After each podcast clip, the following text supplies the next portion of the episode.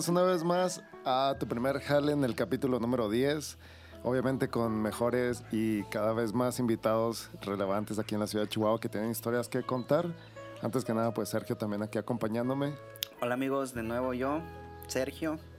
Y como invitado al buen Ricardo Perea. ¿Qué onda? ¿Cómo andan? Bien, bien, ¿cómo te encuentras? No, bien, acordándome de mi primer jale también. ¿Cómo, ¿Cómo te va con la cuestión pandémica? No, pues mira, creo que es algo que eh, hemos acostumbrado poco a poco, que sabemos que las cosas no serán igual una vez que, que esto suceda, que la vacuna, no sé si para el 2030 ya estemos todos vacunados, pero eh, vamos a, a- a cambiar, eh, eso, es, eso es un hecho. Vamos a, a tener otras prioridades, eh, muchas cosas ya no serán igual, eh, irán, irán modificándose, se irán perfeccionando, pero el chiste es que aquí estemos, ¿no? Habrá algunas cosas que se reforzarán y otras que simplemente Sí, desaparecerán. definitivamente hay que ir modificando también nuestra percepción o nuestra visión de las cosas. Así es, digo, antes eh, para que alguien te aceptara una entrevista vía remota, decía, no, no tengo tiempo, eh, no me gusta esta manera, y ahora pues es, es, Es lo que hay. eh, eh, es diario, ¿no? Eh, Sí. Antes eh, te esforzabas para ir a un, para ir a, a- a- a un foro, a un simposio, a, a un congreso, y ahora pues está la facilidad de, de la conexión, ¿no? Del internet. Sí, ya los viajes a la playa de trabajo se acabaron. Chinga. Por ahora. Sí, por ahora. No, que esperemos si el año que entra sí, o hasta finales. No, digo, muchas empresas van a ahorrar. Van a ahorrar, van a tener a, a muchos empleados, no físicamente, sino a lo mejor un programador en Querétaro, un conductor en Veracruz, y van a unificar.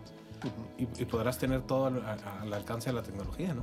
Mientras no se vaya el internet, ¿no? Exacto. El asunto es que debes de tener internet. Pero bueno, bueno. y- bueno, comenzando ya entrando un poquito más al, al tema del podcast, este, pues la temática, pues, más me imagino que ya más o menos sabes Claro. por ahí donde andamos. Este, y pues la pregunta es, ¿cuál fue tu primer jale, tu primer contacto con el dinero? Mi primer jale fue ayudarle a mi papá a cobrar en el camión por la puerta trasera. Ok. Mi, mi abuelo fue fundador del transporte público aquí en la ciudad de Chihuahua. Perfecto Perea, no se burlen, así se llamaba. Perfecto Perea. Yo, ah, yo Sí. tengo un tío que se llama así. Sí, Sí. y luego mi papá, Javier Perfecto Perea. Afortunadamente yo de mi papá soy el tercer hijo y nunca tuve ese peligro de, de llamarme Perfecto Tercero o algo no, así. no era así como que este, tu mamá le dijo a tu papá, ni creas que le Ni vas creas a que le vas a así". poner. No, no, no. Eh, digo, de hecho, ninguno de mis hermanos se, se llama así. Pero eh, a mí siempre me, gustó el, poder ayudar, el poder andar eh, en el desmadre, si le podemos decir. Y había una oportunidad de ir a ayudar a mi papá. Entonces me llevaba primero los sábados, ya que yo cobrara por la parte de atrás. Me ganaba mi dinerito, acomodaba a las señoras, les ayudaba a subir el mandado. Andábamos en el camión número 32 de la ruta Bolívar-Zarco. Uy, ya no existe o sí. No sé ¿Quién si, exista. Y ese fue mi primera chamba, que luego yo ya lo quería hacer todos los días y me dijo, no señor, Se va a estudiar. primero a la escuela. Esto es para los fines de semana. Pero digo, si ahorita nos ponemos a pensar, yo tendría en esa época nueve años y me ganaría 800 pesos actuales. Entonces, para un niño de nueve años, 800 pesos es una cantidad eh, enorme. Entonces, ¿Te- yo. ¿Te yo acuerdas eso qué gastaste con tu primer sueldo? me compré unas galletas de chocolate con, con cacahuate. Ah, ya. De esas sí. que traen bombón. Sí, sí, sí, sí, esa- sí. Así yo las quería porque hicimos el cambio de, de turno. Eh, me fui en la mañana con mi papá y luego nos dejó el camión aquí en el Parque Lerdo y nos cruzamos al, al súper. Ok. En lo que venía mi mamá por nosotros y eh, el- empezó mi papá a echar el mandado. Y yo agarré las galletas y dije, este es para mí. Y esas así yo las pagué. yo los pago. Sí, yo, yo las pago y que echenle aguacate, ¿no? Eh, écheme dos paquetes. Así es, ese- esa es la primera, la primera vez que hice algo y que se me retribuyó económicamente. ¿Y cómo fue en ese momento? O sea, ¿cuánto tiempo duraste ahí con tu papá? Ayudándole, yo creo que serían alrededor de unos seis meses, porque luego ya él, él más bien cubría cuando no iban los choferes, porque finalmente pues mi abuelo era el, el dueño de todos los camiones. O Y sea, fue papá. fundador Sí, del mi, mi abuelo. sistema de sí, sí, allá- ajá, sí, de los camiones naranjas. Ok. Eh, él y otras tres personas se ponían en catedral en una como troquita con redilas y agarraban los cuatro puntos cardenales. Ajá. Entonces él iba hacia la salida Cuauhtémoc echando gente en, el, en la redila y les cobraba 20 centavos. Y se regresaba. Qué tiempos aquellos, ¿verdad? Se regresaba hasta que lo formalizaron eh, y a través de gobierno y, y todos los protocolos de concesión y demás, les otorgaron los primeros camiones y él es parte de, de esta primera gama o primera camada de camioneros Ok. eh, en, la ciudad de Chihuahua. Ya había otros, los que le daban el servicio a la mina de Ábalos. Ujú. que esos son los, en aquel entonces les llamaban, eran por colores, eran los blancos. Entonces ellos copiaron un poco lo que hicieron ellos, El pero sistema. solamente era del centro hacia la mina. A, a ellos les, les importaba un carajo la ciudadanía. Ajá, ellos eran sus trabajadores para regresarlos hacia el centro, que finalmente pues, en aquella época yo creo lo más lejos era la división del norte, ¿no? Que ya era uh, hasta allá. Y, y es por eso que mis- mi abuelo y, y estas otras tres cuando- personas pusieron los... Cuando estaba el aeropuerto, ¿no? Ahí Ándale, cuando- ahí en el el TEC. Ajá. Ahí. Eh, entonces, ahí él, ya cuando mi papá deja de estar cubriendo los descansos, mi abuelo me pone a sellar los boletos de estudiante o personas adultas. Es que antes No. era, primero, era unos papelitos, te dan unos Así es, papelitos, ajá, ¿no? Como para- un boletito cada vez que te subías. Que eso era la forma de controlar a los choferes. Ok. para que no para que todo lo que ingresaba a ver repartiste mil boletos de a peso el, el camión debes de entregarme mil pesos y que no se lo clavaran digo porque sé que el Sí, manejar ya. efectivo siempre hay un Sí. riesgo y, y para era la era la forma de, de mantenerlos en, en- en raya entonces pasajero y estudiante pasajero y estudiante Que ahora hay como una banda magnética, ¿no? Ajá, En que las los puertas. cuenta. Entonces, que eh, lo, lo marca cuando sube y lo marca cuando baja, entonces deben de coincidir. Ajá. Digo, pero para todos hay mañas, le ponen una mochila, le ponen un imán y no, hombre. Sí, y luego de repente los camiones que suben a tope y... Ajá. "Ey, Eh, quítese de la barra. Quítese de la barra que me está contando. Sí, el vato ahí colga. A mí Sí, me sí. Cuando estaba en la secundaria, me subí al camión. En ese entonces era. ah, El, ¿Cómo se llamaba el que no era Villas del Norte? Pues, Bueno, El 20 cavernario. no, no, era, era de otros. Era de las zonas de Villas del Real y así. Entonces me subí y pues traía mi mochilota de secundaria. Este, muy mal estudiante, no crean que traía todo por. Pues lo echaba y todo. De la wash. Saludos, Wash. Fispis. Y luego mal Entonces, sí, sobre todo eso. Entonces me iba subiendo al camión y, y, pues estaba lleno, ¿no? Entonces, pues yo ya iba tarde, tenía que ir, subirme a fuerzas. Ajá. Entonces me colgué como pude y el camionero cerró la puerta y mi mochila se, fue. Neta. Se fue allá Afuera. toda afuera todo el camino. Oye, una, una vez, fíjate, eh, eso que me acuerdo, no sé si lo puedo contar. Tú dale, es internet. se Venía, venía, eh, estaba yo en la secundaria 20 en Santo Niño. Y- y- ay, después platicaré porque llegué ahí. Entonces venía en el camión, en un, en un mármol, venía para la casa y me senté donde va eh, el sistema de aire de las puertas. Pss, pss, Ah, pss. sí. Y en un brinco lo aplasté y se empezó a soltar. Entonces me asusté mucho y me bajé aquí donde está el pan municipal. Me bajé ahí. ¿Quién fue? ¿Quién sabe? ¿Quién sabe? Me bajé. Y ya enfrente fui y me compré un root beer y me compré una dona, no sé qué. Ya me fui caminando a, a la casa. Vivía aquí en, en- en el Principado de Santa Rosa. Y cuando voy pasando el Sagrado Corazón, estaba el camión detenido, esperando que llegara otro camión. Y luego yo, ¿qué pasó? Vaya. No, no pues eh, frenan con aire, ¿no? Se le, se le quitaron los se frenos. quedó Se sin quedó frenos. Sin frenos. Perdona el camión del mármol. Ese fui yo. Lo tengo que reconocer. Si nos puede contactar. Claro, sí. Acá no me corrieron ni nada así. ¿no? Híjole, no. Ya ni trabajan en eso. Ah, sí. No, hombre. Y de ahí, o sea, por ejemplo, uno. O sea, ese trabajo tenías contacto con un chingo de gente. Sí, con Trabajas mucha, con con mucha mucha gente, gente. con mucha gente. Se burlaba mi papá porque decía que en algunos momentos, cuando llegábamos a la colonia, pues abría las puertas, ¿no? Terracería, acá en la Pavis Borunda, en aquellas épocas estaba medio complicado el asunto. Entonces, abría las puertas y yo me bajaba y lo, pásele, pásele, me dice. Se subían dos, dice, no, se subían tres, uno por delante y dos por atrás. dice, ya tuvo, dice, ya le vas a tener que dar el chivo a tu mamá. Entonces de ahí, eh, una vez que, que ya, ya no me voy a- a- a- al camión, yo me quería ir con los choferes y me dijeron, no, no, no, no, no, quién sabe qué, qué, qué va a pasar. Digo, porque los choferes estaban canijos. en agarres. una vez tú lo acompañé a que sacaran un camión de la presa de Chihuahua porque acabándose el turno se fueron a echar unas chelas y se los... No, no, no, no, bueno, tantas historias de camioneros, ¿no? Ay, camioneros benditos.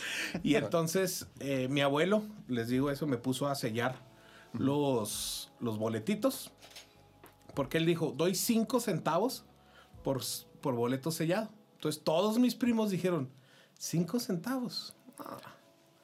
Entonces yo me agarraba y me ponía a jugar o algo y, o estaba viendo la tele y, y automático sellaba, sellaba.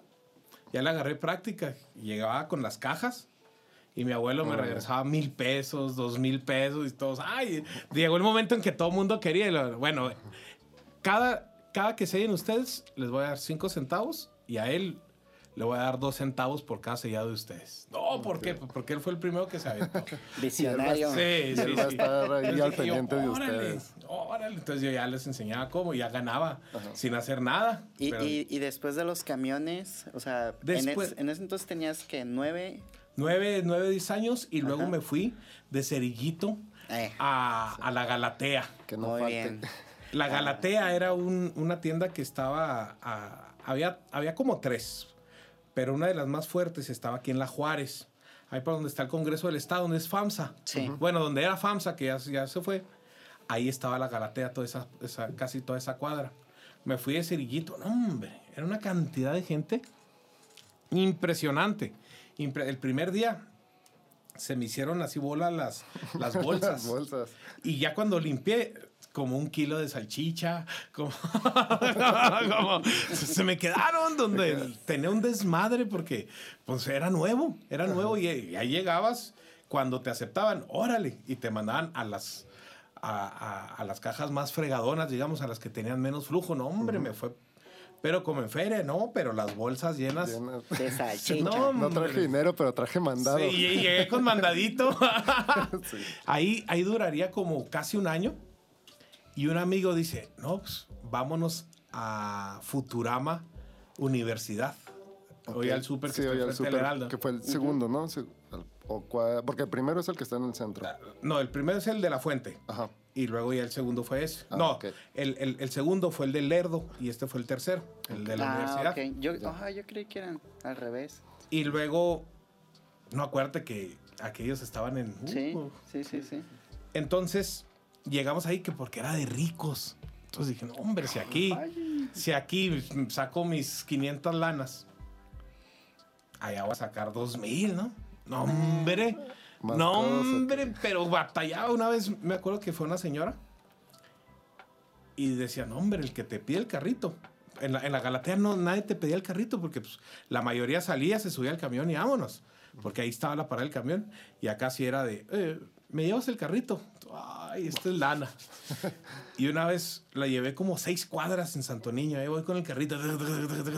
Cinco pesos. No, hombre, no me dio nada, nomás me dio las La gradas. bendición. Hijo, Yo le dije, señora, es que es mi trabajo, dejé de empacar mucho. no. Me Dijo, ya a la vuelta, la mijo. Ah, sí, duraría ahí, yo creo, como dos meses. Quise volver a la Galatea y me dijeron, no, señor, ya no hay chance. Traición. Traicionero. Índele. Y de ahí, eh, pues yo ya tendría como 12 años, ya entré a la secundaria. Eh, prácticamente en la secundaria hasta tercero empecé a, a- a- con una tía que le dieron la concesión de la cafetería de medicina. Ok. Entonces, como yo estaba en la, en la tarde, nos íbamos mi primo y yo a, a la cafetería a ayudarle. Entonces, repartíamos a- al Paraninfo, ahí donde hacían las, las autopsias y todo Sí. eso. Sí. Íbamos a llevarles comida, no, hombre, nos daba mucho miedo, pues unos chavitos de, de tercero de secundaria. Y, ellos, y, los, y estudiantes, ahí con, o sea, con el cuerpo así literal. O sea, ¿te llegó a ver? ¿Te llegó a ver? Sí, Sí, sí, a mí, sí, a mí también en la secundaria estuvo raro, nos llevaron este, a ver un cuerpo y el profe nos regañó a mi mejor amigo y a mí porque estábamos jugando con un riñón. no, no, digo, yo no fui tan extremo. Y, Es y que, yo es que decía, se sentía como esponja, güey. Eh. Entonces, pues es que es un cuerpo ya sin sangre que lo utilizan de, de estudio, ¿no? Entonces llegó mi amigo, mira, se siente como una esponja. Y yo, ah, no mames, güey, sí es cierto. Y luego llegó el profe, que no estén irrespetuosos y no sé qué. Y yo así como que, era No. un cholito. Y ahí duraríamos prácticamente del... eh, Era por años. Duramos septiembre hasta agosto del siguiente año y ya no le renovaron la concesión a, a mi tía porque se fueron a Estados Unidos. Y ya entré al bachi y empecé a trabajar en una ferretería. Un vecino tenía una ferretería y me dijo, échame la mano.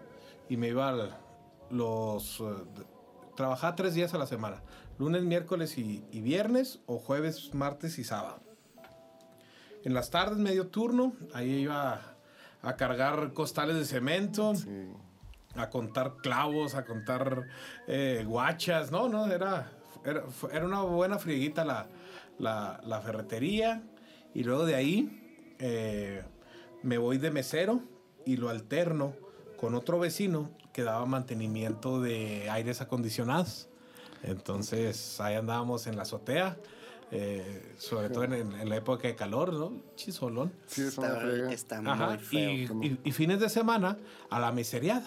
Anduvimos. Entonces, tres trabajos, entonces. No, tenía dos. Dos, O sea, ah, ok. era lo del aire acondicionado y los fines de semana La la, meseriada.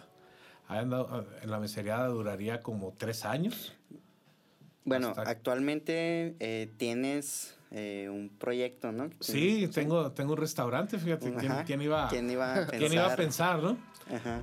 Entonces, después de la, de la meseriada, pues ya entró a, a la universidad, eh, entró becado y, y mi mamá en ese entonces tenía un restaurantito que vendíamos desayunos y, y comidas corridas, donde está el Congreso, está la Juárez, atrás, en la doblado enfrente de- Por donde del está el banco. mercado. No, no, no, acá pegado entre Independencia y Segunda, Sí. donde está Banamex, Sí. enfrentito. Ahí, Sí. ahí lo teníamos.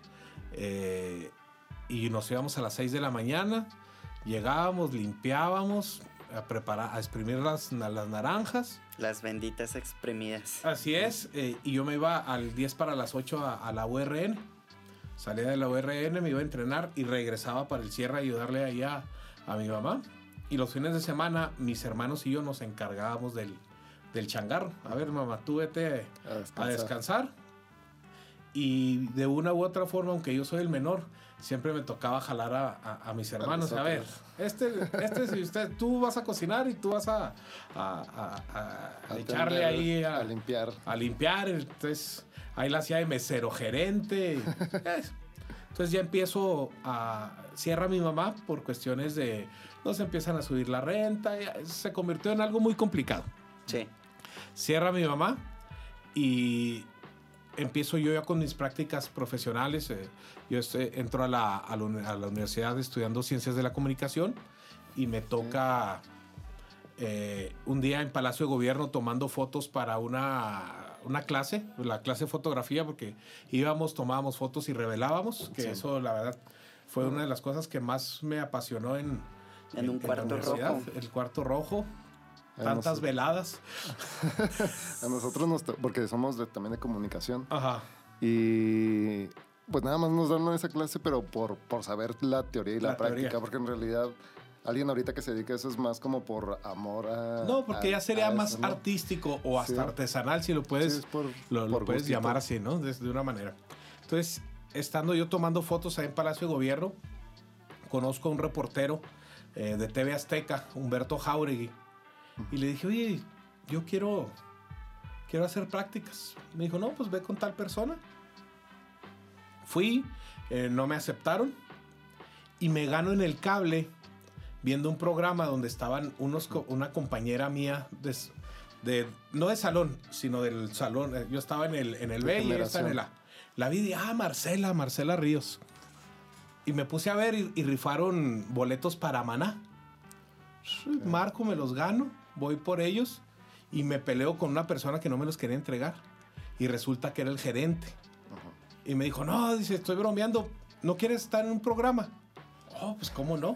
No, yo quiero mis boletos. Yo quiero mis Maná. boletos. ¿Ha Entonces venido me mandan- Maná, Chihuahua? Me mandan a, a- me mandan con un productor y ellos creían que yo era el sobrino de, del gerente, entonces por eso me aceptaron, pero no, no me querían, o sea, me hacían bullying. y, a ver si, oye, ¿qué onda, no? Pues, Chalán, vete allá. por el café. Ajá, vete por allá y el cable y, y luego se juntaban y yo me, y me hacían feíto, ¿no? O sea, estuvo, estuvo padre esa experiencia. Duraría ahí como tres o cuatro meses. En Pasa la voz, se llamaba ese programa. Y me hablan de TV Azteca, que si me interesan las, las prácticas. Entonces les dije, claro que sí, me voy para TV Azteca. Duro allá alrededor de unos ocho o nueve meses. Las prácticas las acabaría en tres meses, pero me dijeron, no, pues, hay una posibilidad de que se abra una vacante si quieres esperar. No hay paga, no, no, no. Yo, fíjate, yo tendría ahí 18, 19 años y me tocaba cubrir los noticieros nocturnos de los sábados y los domingos. Pero cubrirlos en reporteada. No, en la cámara, en el eras estudio. camarógrafo. Ah, eras camarógrafo. Era camarógrafo, Igual de todo switcher. y, y acomodar el set Sí, y sí, sí, o sea, jalacables y todo. El Yair, El mira, noticiero- míralo, qué No, contento. El noticiero que, Es una chinga. que aquí el buen Rubén ha de conocer al personaje era viernes con Toño Payán, que era el estelar, a las 9 de la noche. Imagínate un chavo de 18, 19 años en viernes chambeando y salía hasta las 11. Sí. Cuando ya todos andaban en la jarra, tú apenas ibas terminando de, De acomodar, de los cables. Los sábados salía a las, 7, a las 8 Marcos Monroy y los domingos Humberto Jauregui a las 7 de la noche. Imagínate el domingo. O sea, ni es chance que- de novia ni nada. Pues, oye, pues, quiero ir al cine, no, pues espérate. O vamos al matiné. No, estás loco. Entonces, duraría así como nueve meses hasta que me dijeron, no, ¿sabes qué? Y ya, ya no puedes venir porque es mucho tiempo y luego después puede haber una situación laboral complicada. No hay chance. Pues iba saliendo muy, muy triste yo de TV Azteca. Porque no había... Pero aquí déjanos, cuando se abra, créeme que te vamos a hablar. Pues ya mi hasta la fecha sigo Sí, esperando. ahí te hablamos, ¿no? Ahí, ahí- ahí te marcamos. Han pasado quién sabe cuántos años. eh. Y me bajo en el centro y me topo a, a un buen am- que se convirtió en muy buen amigo, Fernando Saucedo, que era el líder, es el líder del sindicato de donde está el cable, multimedios, Televisa, el Citatir. Y luego me dice, ¿qué onda? Dice, oye, vamos a abrir un canal en el cable. ¿No te interesa? Dice, ando buscando camarógrafos. Y al menos tú ya le sabes mover una cámara. Vente. Órale. Y ahí vamos. Así, o sea, me suben su carro. Vamos, lleno solicitud. Eso fue un viernes. El lunes ya estaba trabajando en el cable. Trabajando. Qué ¿Qué, chido. qué canal en aquel entonces Can- era? El, cable el- Canal 10. El 10, ¿verdad? El 10. Cable que- Canal 10. Y Em- ahí... empezó el 10. Bueno, el 10 hubo un tiempo que estuvo en cable y luego en internet, ¿no? Ujú. Ah, sí, man. Así Sí, sí, es. sí. Después fue comprado, se convirtió en... Lo absorbió, ¿no? Ajá. Lo por abs- Hubgen, eh, que se convir- creo que Canal 10 se convirtió en lo que fue antena, ¿no? Ándale, es correcto. Vale, es correcto. Cable Canal 10. Chihuahua, amigos. Inicios televisión. Entonces empezamos ahí eh, y también pues, a jalar cables, camarógrafo, al audio, al switcher, a acomodar, a pintar, a Sí, todo. te de todo. Me dan carro, me pagaban. Me pagaban, para mí era una cantidad impresionante. ¿eh? O sea, en el 99 yo ganaba 1.300 pesos por semana. En el 99. En el 99. Estoy hablando hace más de 20 años. 1.300 pesos. Yo tenía 5 años. Imagínate. Hombre, Y soltero. traía y carro soltero. en la universidad. Guapo. No, no, no, no, no, olvídate. Comunicólogo. ¿no? Comunicólogo. No, no, no, no, no, no, no. Comunicólogo con paga. Seguro, ¿te fal- ¿tenías seguro? Sí, Bueno, no, no, tenía ya de gastos tenía médicos mayores. Tenía no, no, ISSSTE. Ya la Ay, ay. tenía hecha. No, ahí nomás me hubiera faltado Facebook. Era lo único que me Era faltaba. MySpace. No, no es cierto. No, no, no, no. Era... Era Messenger. Ah, sí. Era solamente, era el, el- o el Cirque O Chihuahua. el Latin Bueno, Chat. el Latin Chat, sí. ¿Mira? Oye, yo el- el- la primera vez que me meto a, a- a Latin Chat, a mí me impactó mucho la película de Estudio 54. Ujú. Por la historia del vato de que le echó ganas y llegó. Digo, y ya se perdió y le fue la chinga, pero... Que Eh, la chinga. eh, pero entonces yo me puse Ricky 54. Entonces quería platicar ahí con Fresita 22 y cosas así. No me pelaba, ¿no? Viejo feo, ¿no? Viejo cochino. Ay, comunicólogo. Sí. Hasta que le... No, pues...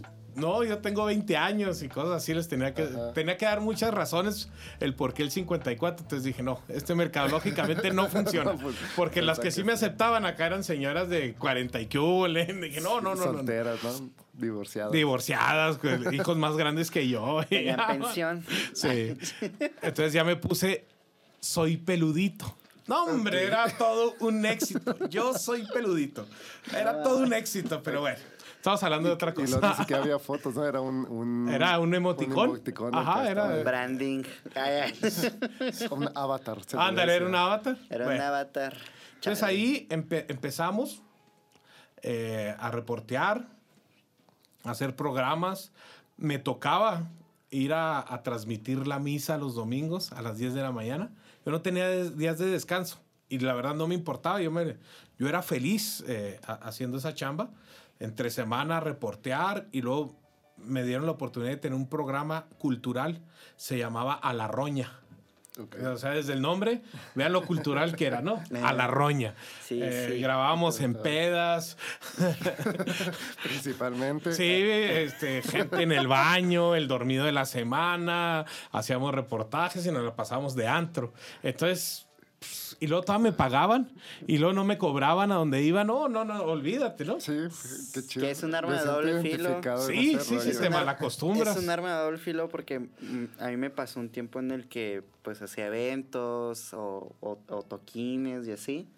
Me decían, ay, es que a ti te pagan por, por andar en los bares y así. Y es como que, pues sí, pero pues se van acumulando las desveladas. Sí, y- sí, sí. Digo, yo me acuerdo del, hablando de eso, el- las coberturas, ¿no?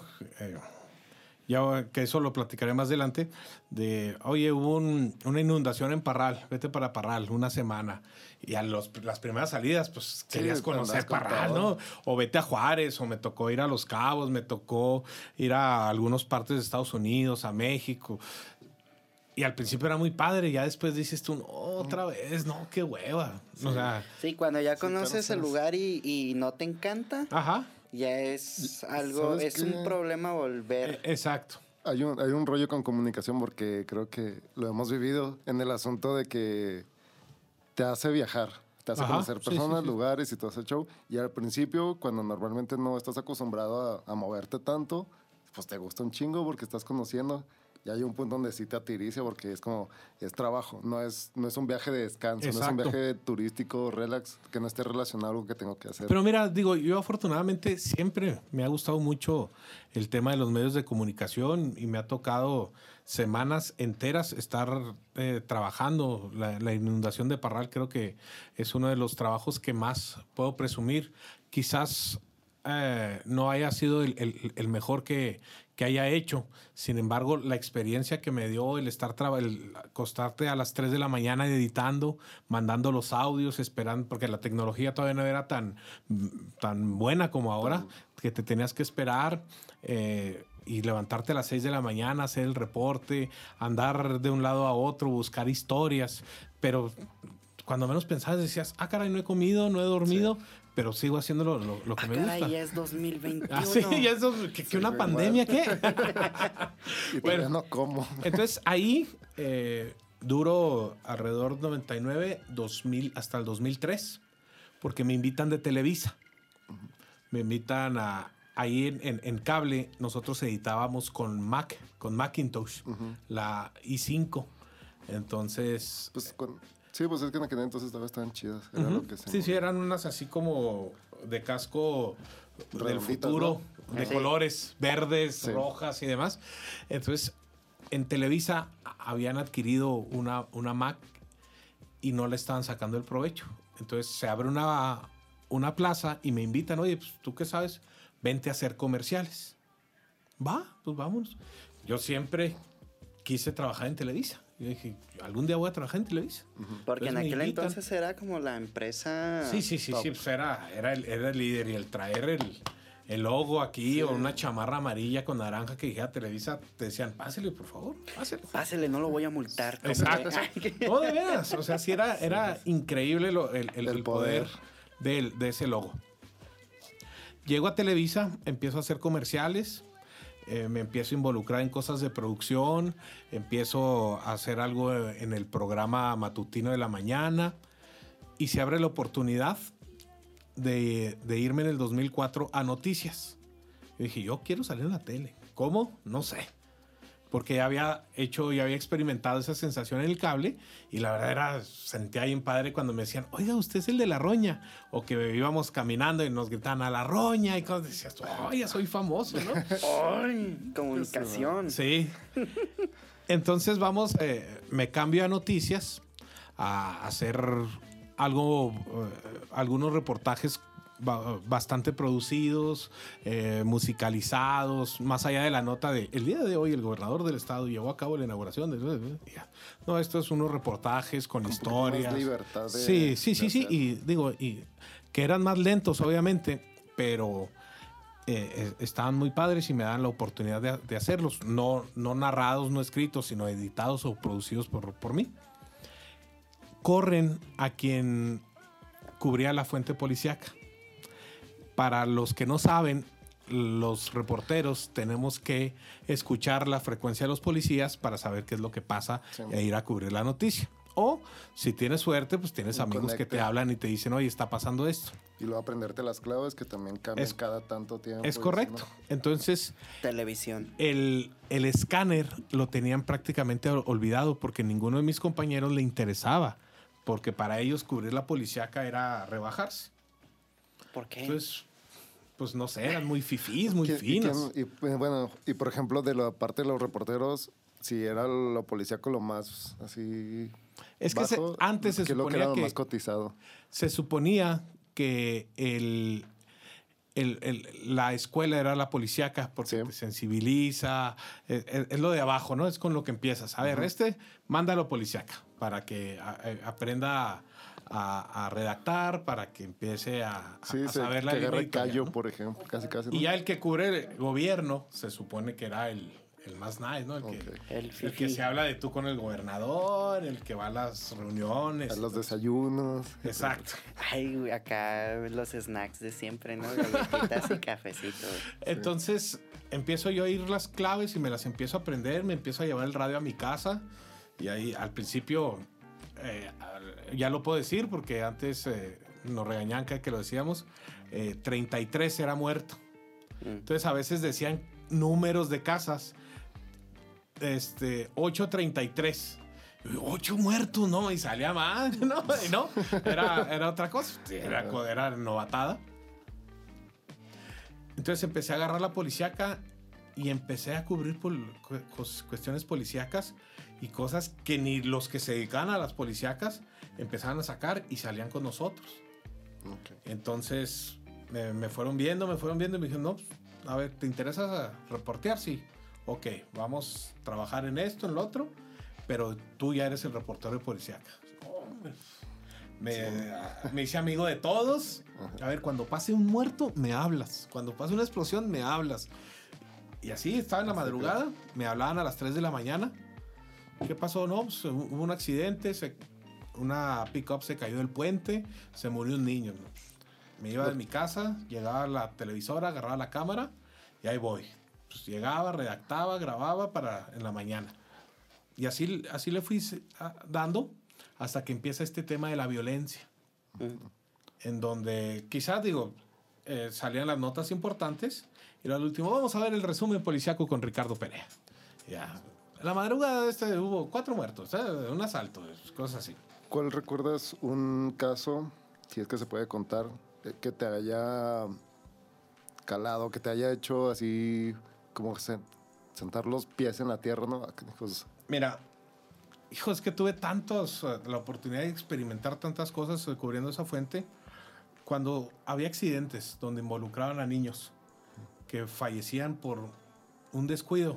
Hijo, eso, uno, y si nos escuchan, una disculpa a, a- a los familiares, es una anécdota. Una señora que iba a su- de su casa dos cuadras a la tienda, en un bochito. El niño lo sube adelante, parado. Va en una bajada. Se frena. Se va el niño hacia adelante. Se pega, se desnuca y se muere. A dos cuadras. O sea, la señora pudo haber ido a pie. Y por, y por un descuido se murió. Eh, lo de que les platico, también iban una- unas chavas con sus hijos en una camioneta echando bucanas. Eh, en ese entonces el recodo era lo famoso. Cantando el recodo, se caen del puente y se mueren el niño. Entonces, cosas de esas siempre me... Pero me tocó la oportunidad de la primera balacera eh, entre narcos y soldados, cubrirla toda la madrugada, estuve en medio de las balas, eh, pensé que me iban a matar, en ¿Cuál, fin. cuál es, cuál esa experiencia, no? O sea, estás, estás reporteando Así es. y tú estás súper consciente de que estás en medio de un No, tiroteo. no, es, la verdad, eh, lloré. Es- yo pensé que me iba a morir, porque es- las granadas, eh, las balas, duró ocho horas esa balacera. Estuvo Sí. impresionante, digo, pero te da muchas satisfacciones también cuando puedes, a- a- por una nota de una persona que no sabe cómo conseguir un- una donación de sangre o que le van a quitar su casa por unos vivales y, y- y que son cosas bien sencillas.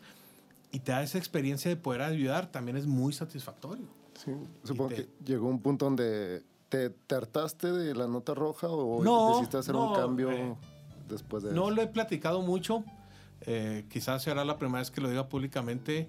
Yo me voy de la nota roja porque me amenazan de muerte. Ok. Entonces hablé con la empresa y dije, oye, ya es la tercera vez. Esta sí fue muy en serio. y Yo creo que ya no puedo seguir cubriendo al menos por este rato hasta que cambien eh, los jefes policiales, digo, los jefes eh, delincuenciales, porque ya era, era muy complicado. Entonces eh, aceptaron y me fui a cobrar eh, gobierno, nota social, eh, Congreso del Estado. Y, y creo que en esa época, como decías tú ahorita, eh, Televisa marcaba mucho la pauta. A mí me gustaba mucho eh, buscar historias, me gustaba mucho que una nota que yo sacara, de repente todos los medios lo trajeran y que fuera eh, la nota del momento. Y ese eh, siempre me gustó buscarle un poco más allá de lo de, de la simple orden que te daban. Y digo, muchas veces me hice de muchos enemigos, pero yo no quería eh, que me quisieran por eh, ser omiso a las cosas que hacen, sino que me tuvieran respeto Sí, por mi trabajo. El trabajo. Una de las satisfacciones más grandes que tengo es haber entrevistado al Casas de Cartón. No sé si ustedes sepan el tipo cholo. El tipo Eh, chalán. Sí, sí, sí, el sí. que es el doble de Guadalupe Esparza. eh, ese es, es impresionante los, los niveles a, a los que ha llegado este personaje. Sí. Yo fui el que lo, el que lo graba. Duró alrededor de seis meses eh, eh, guardado porque no me dejaba la empresa Televisa subirlo. Porque cómo... ¿Cómo iban a- fue ese proceso? O sea, ¿cómo soltaste ese actual, pues, meme, ¿no? Podría decirse, güey. O sea, ese personaje, ¿cómo soltaste? ¿Cómo- ¿Cuál fue el proceso para que la empresa te dijera, ok, súbelo? ¿O lo subiste aparte después? Eh, lo grabo yo Ajá. 2008, si mal no recuerdo. 2008-2009. En la colonia Lealtad. Y ahí lo tengo guardado. Oigan, me dejan subirlo. YouTube empezaba a tomar fuerza. Fuerza. Sale el, el- el de la canaca. La. Ferras. Entonces empezaba la gente indignada cómo Televisa se burlaba porque salía el logo de Televisa. ¿Cómo se burlaba? No, no, no podemos, no podemos porque solamente a través de nuestras pantallas es como nuestros eh, productos se deben de, de publicar. Bueno, pasa un asunto en Ciudad Juárez en un programa que se llamaba La, La Barandilla. El Tengo miedo, tengo miedo, tengo miedo. Sí, sí, Entonces, alguien, no de Televisa, lo graba y lo sube a YouTube. Y empieza a hacer un madrazo en YouTube. Y dicen, oye, pues si ese es de nosotros, ahí todavía no, no podías denunciar ni nada. Entonces el, el- el chavo que lo subió empezó a tener reproducciones, reproducciones, reproducciones. Y dice la empresa, no, pues si lo tenemos nosotros, súbanlo. Y le dije, oigan, pues yo tengo este. Ándale, pues súbelo. Pero no lo, no lo subas como Televisa, súbelo como tú. Por si nos cae bronca, no sabemos. pedo. Dije yo, ay, papá. Rato lo lo subo. Y en aquel entonces, YouTube, por cada millón de reproducciones, te daba mil dólares. Pero Sí, para llegar a un millón de ajá. reproducciones era solamente te mandaban la liga a través de un correo. Tú lo revisabas. ¿A qué hora lo revisabas? ¿En la mañana cuando llegas al trabajo o en la noche a tu casa? No lo revisabas, no puedes revisarlo en el celular. Simultáneo. Ujú. Entonces, pues por eso las reproducciones eran, eran tan pocas y por eso valían tanto. Entonces, el que se fuera compartiendo, compartiendo, y una vez llega a un programa de TV Azteca, dicen, miren lo que pasó eh, en Chihuahua y lo sacan, y empiezan las reproducciones increíble a, a darle.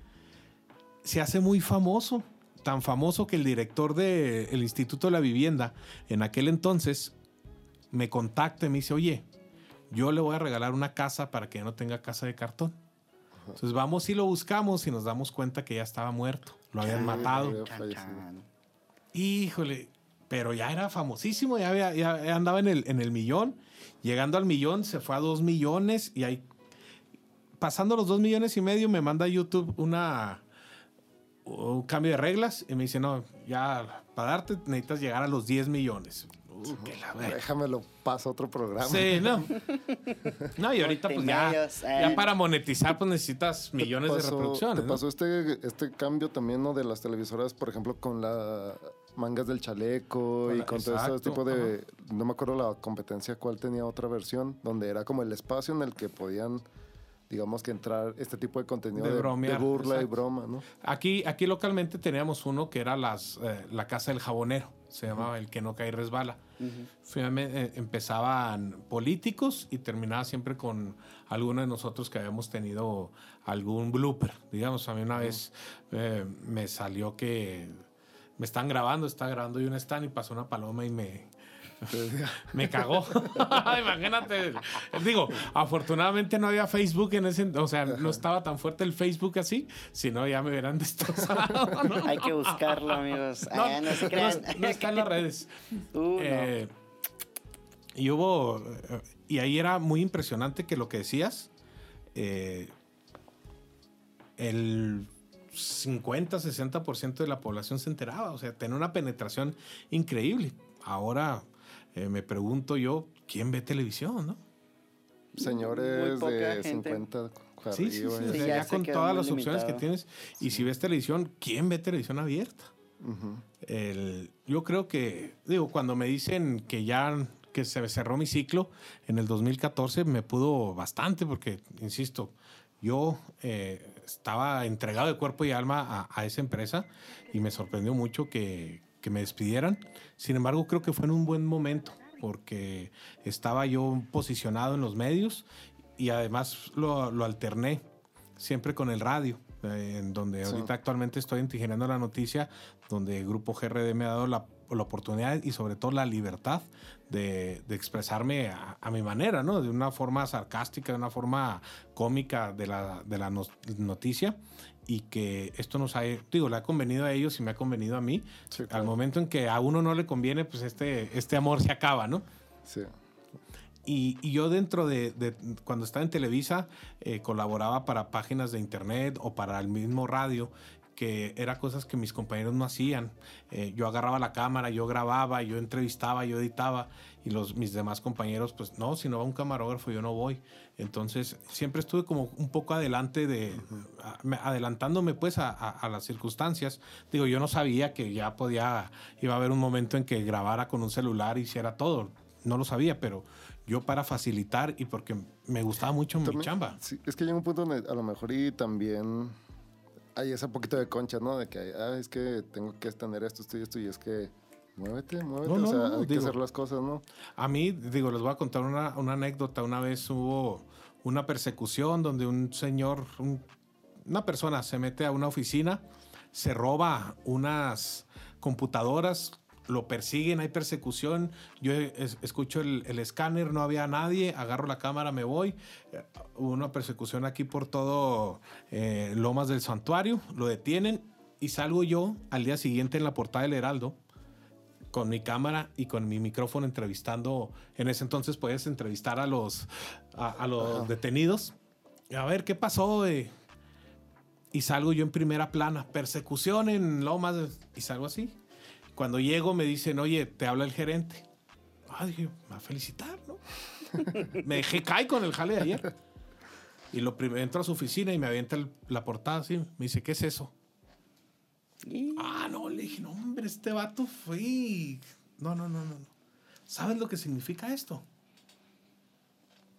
Pues que andaban, estábamos en el lugar correcto, a la hora correcta, y que traemos la nota.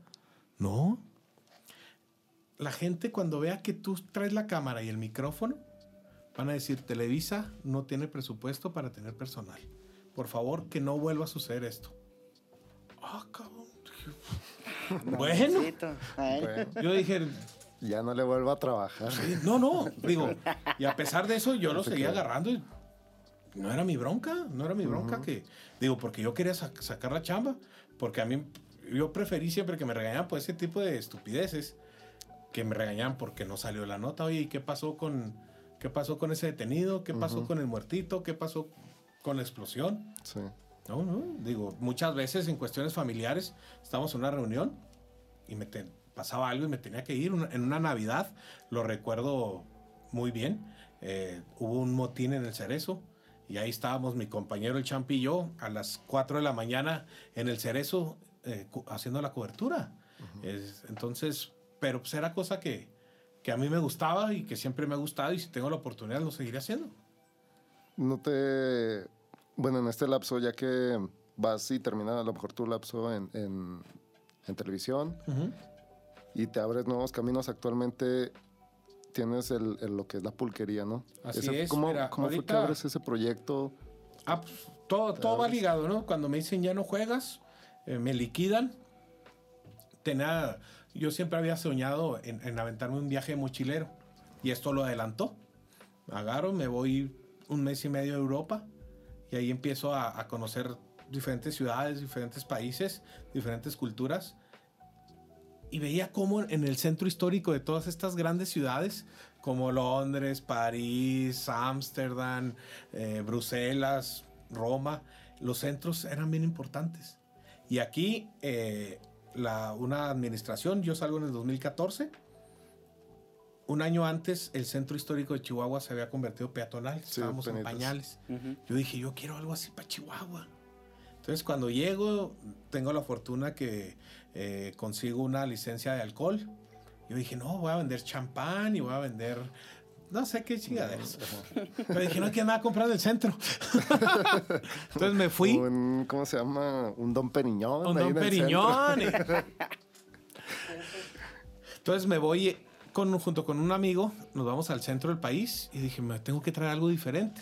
Encontré un proveedor de pulque y dije, me voy a traer pulque.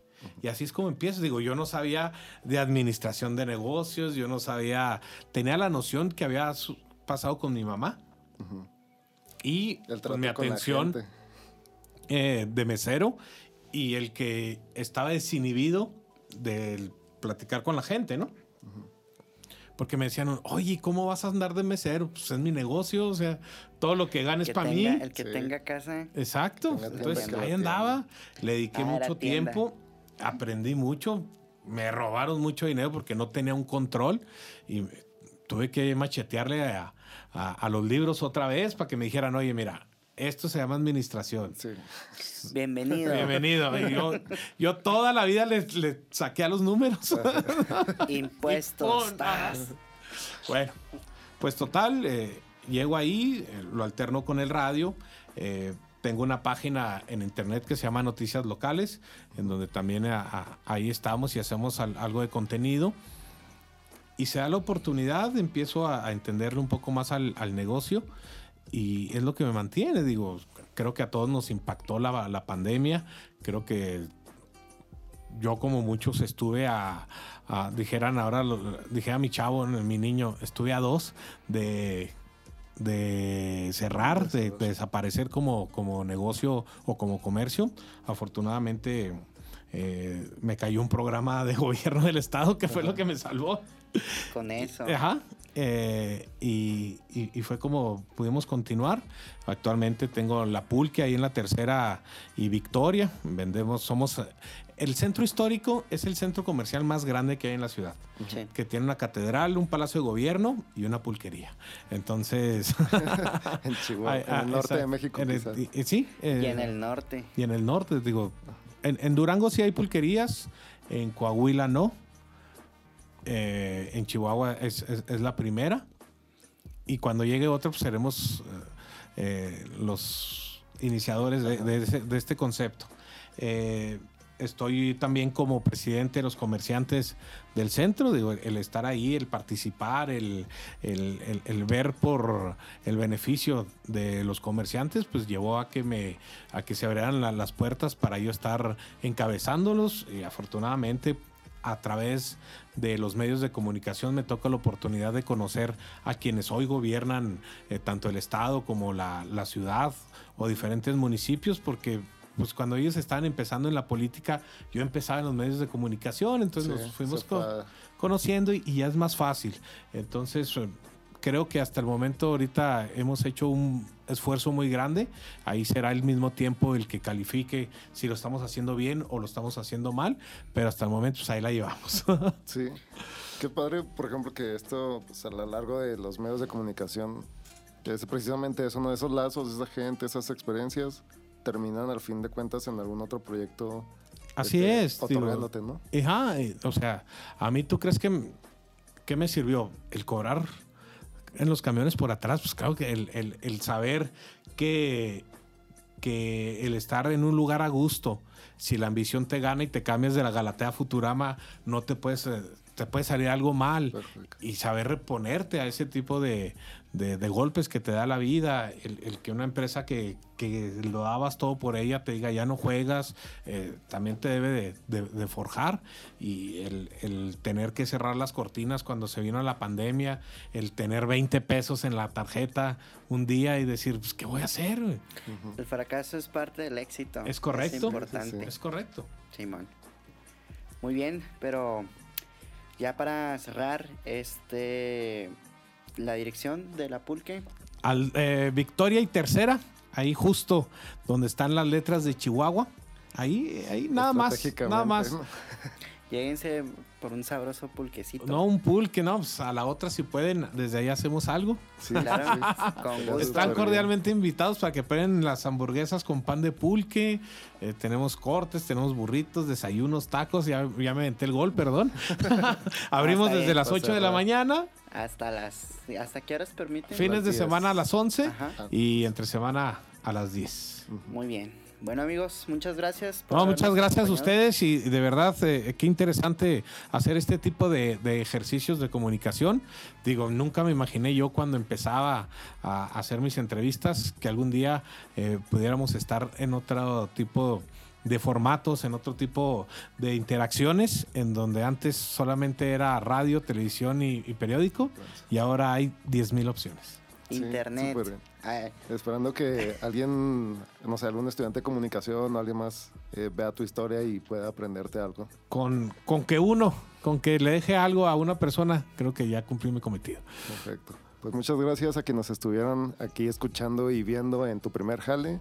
Estén preparados para los siguientes invitados. Y pues nada, que nos sigan en redes sociales. y pues ya es todo, amigos. Cuídense eh, del COVID y todo eso. Échense un pulque. Ah, vayan a la pulquería. Chido.